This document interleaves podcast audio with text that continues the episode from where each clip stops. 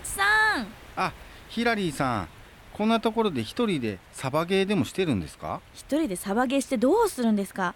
せっかく雪が積もってるので雪合戦やりましょう。おいいですね。負けませんよ。私だって。じゃあ行きますよ。えい！わやったな。おら！ちょっと樋口さん真剣にやりすぎ。ちょっと引いてる。あごめんなさいごめんなさい。つい本気モードになっちゃって遊びなんですからもうちょっと楽しくやりましょうよ。行きますよ。おらこの野郎こんちきしょちょっと樋口さん口が悪い。全然楽しくない。では問題です。どのタイミングで出題してるんですか？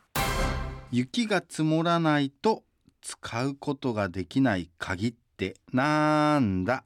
シンキングえめっちゃ簡単。えシンキングタイムいらない？いりません。じゃあ正解をどうぞ。答えはだいたい1分後 Zip FM original podcast. Woodcast. こんにちはヒラリーです。ウッディーラーの樋口です。チップ FM オリジナルポッドキャストウッドキャスト。この番組は森と人の距離を近づけるプロジェクトウッディーラーの樋口さんといつかツリーハウスを作ってみたい私ヒラリーがものづくりと森づくりをつなげる自然まみれのプログラム。ぜひ最後までお付き合いください、さて先ほどの問題。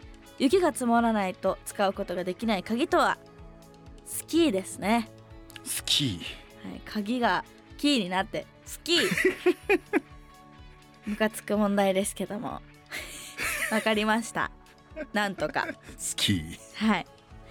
では今回のエピソードなんですが今日は里山再生についてはい。ということでまず里山って何なんですか？あの里山はこの人里に隣接する森や山のことです。うんうんうん。あの燃料となるこの薪とか炭畑に入れる落ち葉それから農具や生活用具山菜やキノコなどの食料まで農家さんの裏山から賄っていました。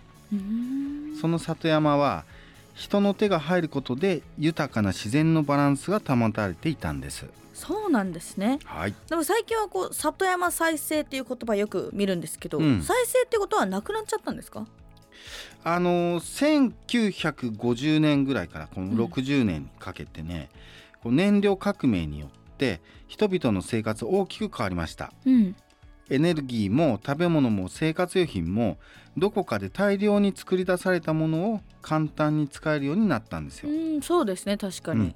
その一方で里山には人の手が入らなくなってその姿はどんどん変わっちゃっているんです。どんな風に変わっちゃったんですか？あの例えばこの木々に巻きついてこう高いところへ登っていくつる植物っていうのがうんうんあって、うんそれがこの木の成長を妨げたり木を衰弱させてしまったりってあります。ギューってしちゃったりしてるんですよね。首絞め取るっていうことだよね。うんうんうんうん他にもね竹。うんはいはいはい。竹。はこう放っておくととにかく増えるんですよ。あー確かになんかそんなイメージある、うん、であの成長も早くてうん。他の木をあっという間に越える高さになっちゃうため、あ竹が侵入した林は竹林に変わっちゃってる。へえじゃあこの人の手が入らなくなると里山どんどん荒れてっちゃうんですね。はい、なので今里山再生っていう活動が活発化しているんです。うーん。樋口さんもこの豊田市の森でなんか里山再生に関する活動に関わったりしてきたんですか？そうですね。えーっと今はこのウッディーラーっていううんうん。ね、一般社団法人っていううん。ことで活動してるんですけどはいあのーどうだろうな。7年8年前かな、うん。市民活動グループで人と木をつなげるプロジェクトって、まあ、ウッディーラの前身になるグループがあったんですけどそこではいわゆるその里山の木、まあ、地元の木を使って、あのものづくりをしたりとか。それは誰でも入れたんですか？そうそうそうもう市民活動なんで木が好きな人はウェルカムで木に関わるうん。その職業うんうんうん。やってる15人ぐらいでねうん。当時こうグループ作ってたんですけど。でだから木工作家さんがいたりうんカフェがあったりデザイナーいたりとか。いい。なんでなんて言うんだろうな。あのーまあ近くの山で採れた木を使ってまあそれこそその花本。うんうんうん。ね木の打楽器。はいはいはい。花本作るっていうワークショップをその里山のロケーションわざわざねうん。稲部の山奥でうん。朝9時ぐらいからっていう風にやったんだけどはもう2時間かけて走ってくる人とかさ、いへえ。まあそういうとこからも結構貴重な体験ですもんねそうそうそうそう。いうのすごい気持ちもいいし、うん。まあ、そういうロケーションもあったりっていうのが、まあ、その人里がいるそういう里山の風景。う、ーうん。んなんですよ。意外とこう調べたりしたらそういう集まりとかあったりするんですかね？あるある。でえっとトヨタだと結構あのトレイルやってる人たち、はいはいはいはい。まあ、いわゆるねマウンテンバイク。うんうん。であのなんていうのかな。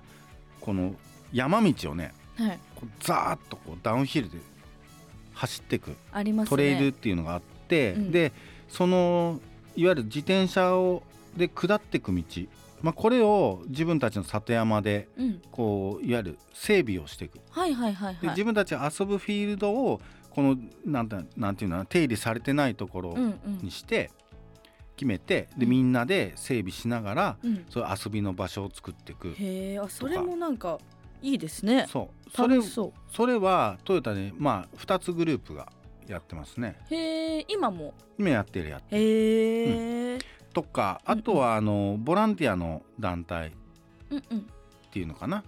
でうーんとまあボランティアに近いって言ったらいいのかな。うん。木の駅プロジェクトっていうのがあはい。って、木の駅プロジェクト。そうそうそう。でこれはいわゆるその里山の木を、うん。まあ、人工林の木を切って、うん。軽トラに積み込んで、でその木の駅いわゆる道の駅みたいな感じで木の駅っていうのを作っておいて、そこに持ち込むとうん。地域通貨がもらえるんですよ。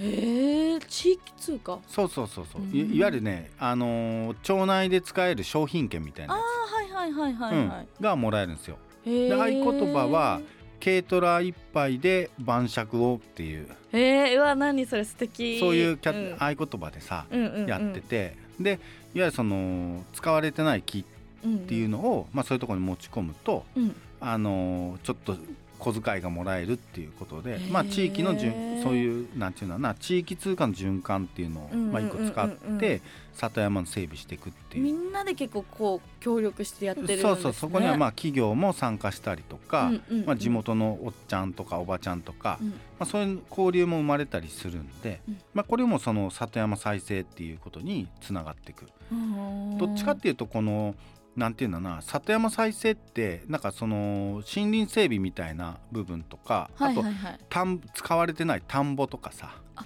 田んぼも里山整備に入るそうそうそうそうそう。里山再生あ再ね生か、うん。に入るんですあのーやっぱり過疎地になっていくと、うんうんうん。だんだんその年取って、うん。まあなんか体動かんから田んぼもやめちゃってみたいな話になるとそうするとやっぱりねこの水が入ったりとか、うんうんうん。なんていうのかな田んぼはね毎年米を作っていかないといけないんだよ。あそうなんだ。そうそうそう。荒れちゃうとダメになっちゃうんで、うんうんうんでそれのために若い子が、うん。まあ、僕がとりあえず面倒見てうんうん。田んぼに米を作りますと。でその代わりあの町の方からお金をちょっと預かって、うんうん。田んぼの米を作っていく。で収穫したらお金預かった分だけもらって帰れるっていうあへえいわゆるなんていうのかなふるさとを作るみたいな感じで、そのまあドネーション義援金みたいな感じでやってコミュニティを作ってるっていう団体もあるしいろんなねそうそうそうあるのよ。とかあと、うん。か蚕を作る。蚕を作る？か、うん。か蚕を作るっていうか蚕を育てて、うん。えっとシルク？うんうん。絹ね。はい。あれを作ってでシルクをパウダーにしてうん。この美容美容液っていうの、はいはいはいはいはい。とかあと今、えっと、入浴剤を作ったりとか。うそういうのでその桑畑を広げてうんうんうん。耕作放棄地の対策にしたりとかそういうので里山再生みたいなはあ。感じでやってるグループもあり本ますね。当にいろいろあるんですね。ありますあります。なんかこういうね里山のこともっと知りたいっていう人とか、うん。こう里山再生に参加したいなっていう方がいた場合はどうしたらいいんですか、えっとまあまず体験っていう意味で言ったらうん、この暮らしの体験うんうんうん。をしてみるっていうのがいいかもしれないですね。へえか体験。はい、で豊田市にね、うん。このその体験できる施設があるんですよ。えあそうなんですか、んあのここはね里山暮らし体験館菅の里っていう場所なんですけど、はい。えっとね場所的に言うとうん。ひ国道153号線って言ったらちょっと、うんうん具体的なんだけどはい。旭町っていうところがあるんですね。はい。そこにねその施設があって僕もね、何回か利用してねあの宿泊もしたりあしたとこなんですけ泊まど、れるんですか？そうそう泊まれる、うん。でねこの菅の里っていうのはこの都市と農産層の交流とかうん。中山間地域への定住を進めるために里山で農業体験とかうん。宿泊体験をできるっていう施設です。へえ、うん。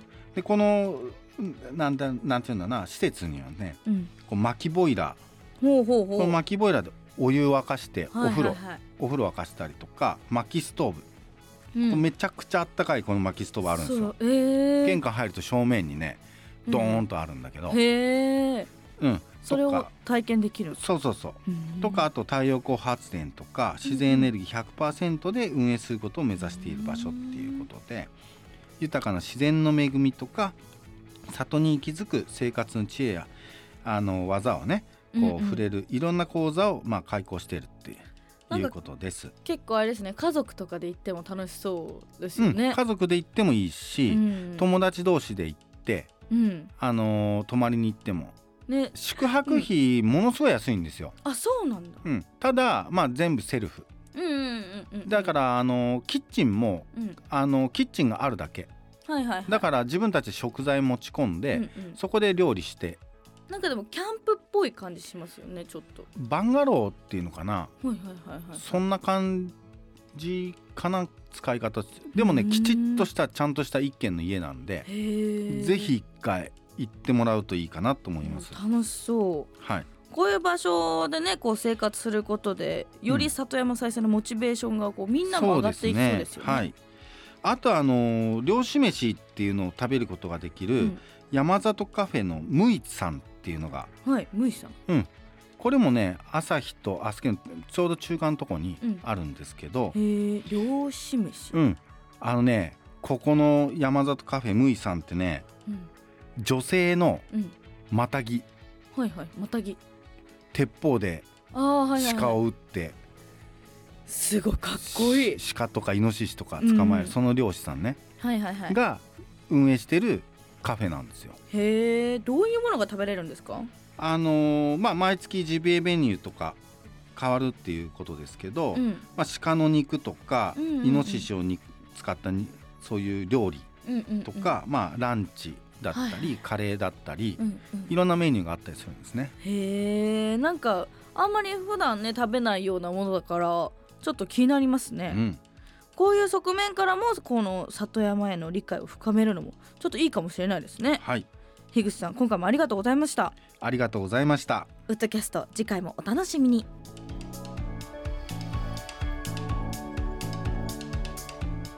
森は暖かい。